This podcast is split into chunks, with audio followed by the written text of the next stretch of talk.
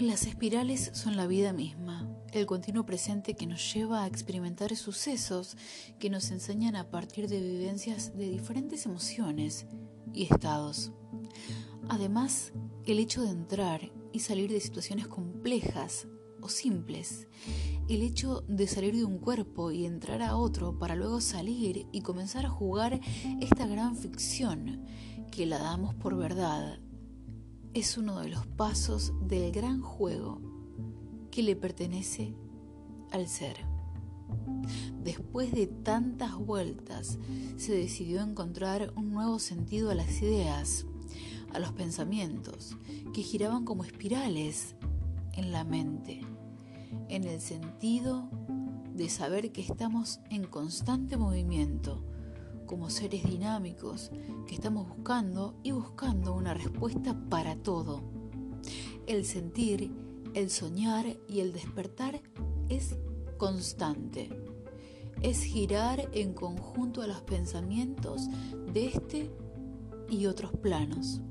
En definitiva, es entender que nos alejamos de algo o alguien y al mismo tiempo nos acercamos a otras personas de entrar y salir, de soñar y despertar, de vivir y morir, para luego volver a vivir, porque todo, todo es uno. Gustavo Calvet. Este es un escrito de un artista plástico argentino, licenciado en comunicación, y este texto me hizo acordar un poco a al eterno retorno de Nietzsche, que en su aspecto filosófico, este eterno retorno eh, nos da mm, un punto de vista mm, bastante complejo sobre lo que es la vida, porque Nietzsche nos invita a que imaginemos que al costado de nuestra cama se nos sienta un demonio y nos susurra al oído y nos dice algo así como ¿Qué harías? ¿Cómo te sentirías si hoy supieras que vas a vivir tu vida una y mil veces? ¿Qué harías? ¿Cómo te sentirías si supieras que vas a vivir tu vida una y mil veces de la misma manera? Cada alegría, cada situación, cada dolor va a ser tan agudo como la primera vez.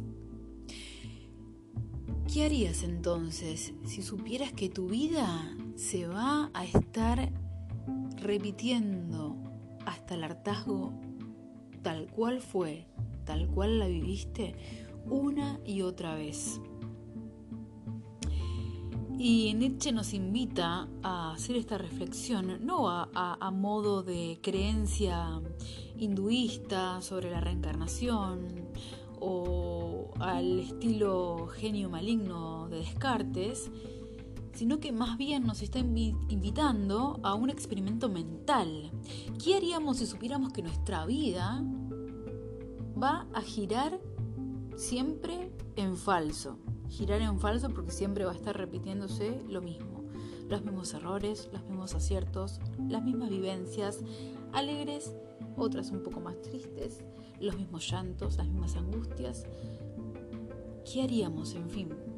En fin.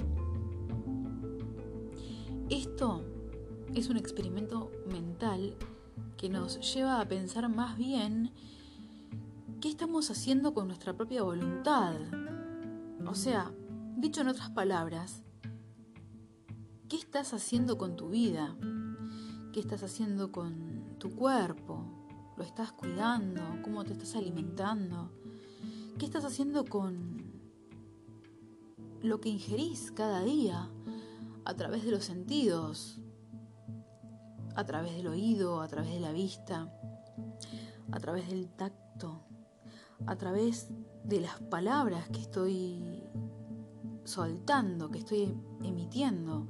¿Cómo es mi manera de hablar? ¿Es una manera constructiva, generativa, creadora o es destructiva por otro lado y que remite a a cosas que no, no son constructivas. Si bien por un lado tenemos el sí a la vida, el sí a la vida que es, bien, si esto es la vida, si esto es la vida, es un contraste entre claroscuros de alegrías y tristezas, de angustias y felicidad, si esto es la vida, bien, que así sea. Voy a aceptar cada dolor, voy a disfrutar cada alegría, pero tanto la luz como la oscuridad son parte de lo mismo. El yin y el yang de la vida, la cara y la seca de una misma moneda. Mi virtud y mi defecto me definen hasta cierto punto, soy mucho más que eso. Y por otro lado están los negadores de la, vida, los negadores del cuerpo, los negadores de el pasado, los que no quieren ver el pasado. Y si vemos que nuestro pasado mm, no es reproducible porque no lo aceptamos, tampoco podemos hacernos cargo de nuestro presente. Y si no podemos hacernos cargo de nuestro pasado y nuestro presente, nuestro futuro está complicado.